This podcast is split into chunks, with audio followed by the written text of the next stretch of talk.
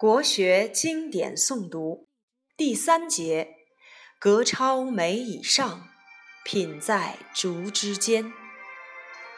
仁慈隐恻，造次弗离，节义廉退，颠沛匪亏，性静情逸，心动神疲，守贞志满，逐物意移。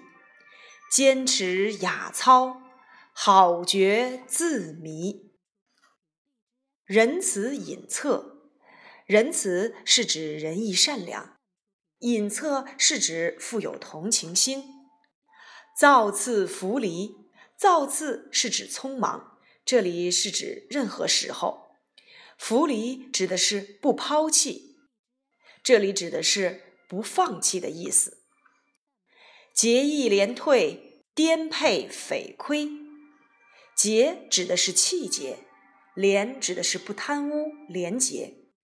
退这里指谦让，颠沛是指跌倒，比喻处境艰难。匪亏是指不可失去。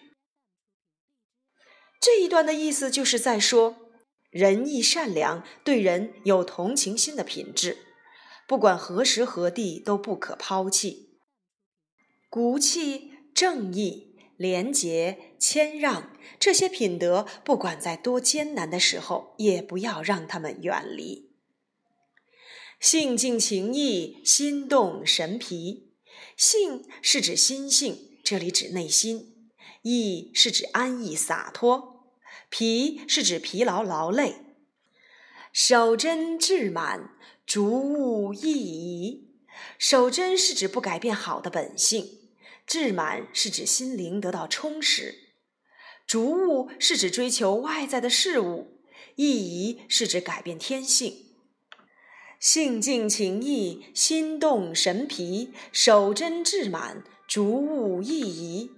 这两句话是在说，保持内心的清静平和，就会有宁静的情绪。心受外物影响，精神就会疲劳不已；保持善良的品性，心境就不会空虚。一味的追名逐利，善良的天性就会改变转移。坚持雅操，好觉自迷。雅操是指好品行，觉是指官位，迷是指得到。那么。坚持雅操，好觉自迷。这是在说，如果坚守美好的情操，好的职位就会自然获取。无论谁活在这个世上，都离不开善良，因为只有它才能真正把人们的心灵照亮，让这个世界变成爱的天堂。所以，同学们，无论怎样，都请不要放弃你的善良。今天的国学小故事，我们来讲孙叔敖杀蛇。孙叔敖是春秋时期楚国的七司人，也就是今天的河南固始人。他自小就很善良。一次，年少的孙叔敖看到了一条双头蛇。他听说，谁要是看见双头蛇，谁就会死去。他就决定马上打死它，以便不再让别人看见。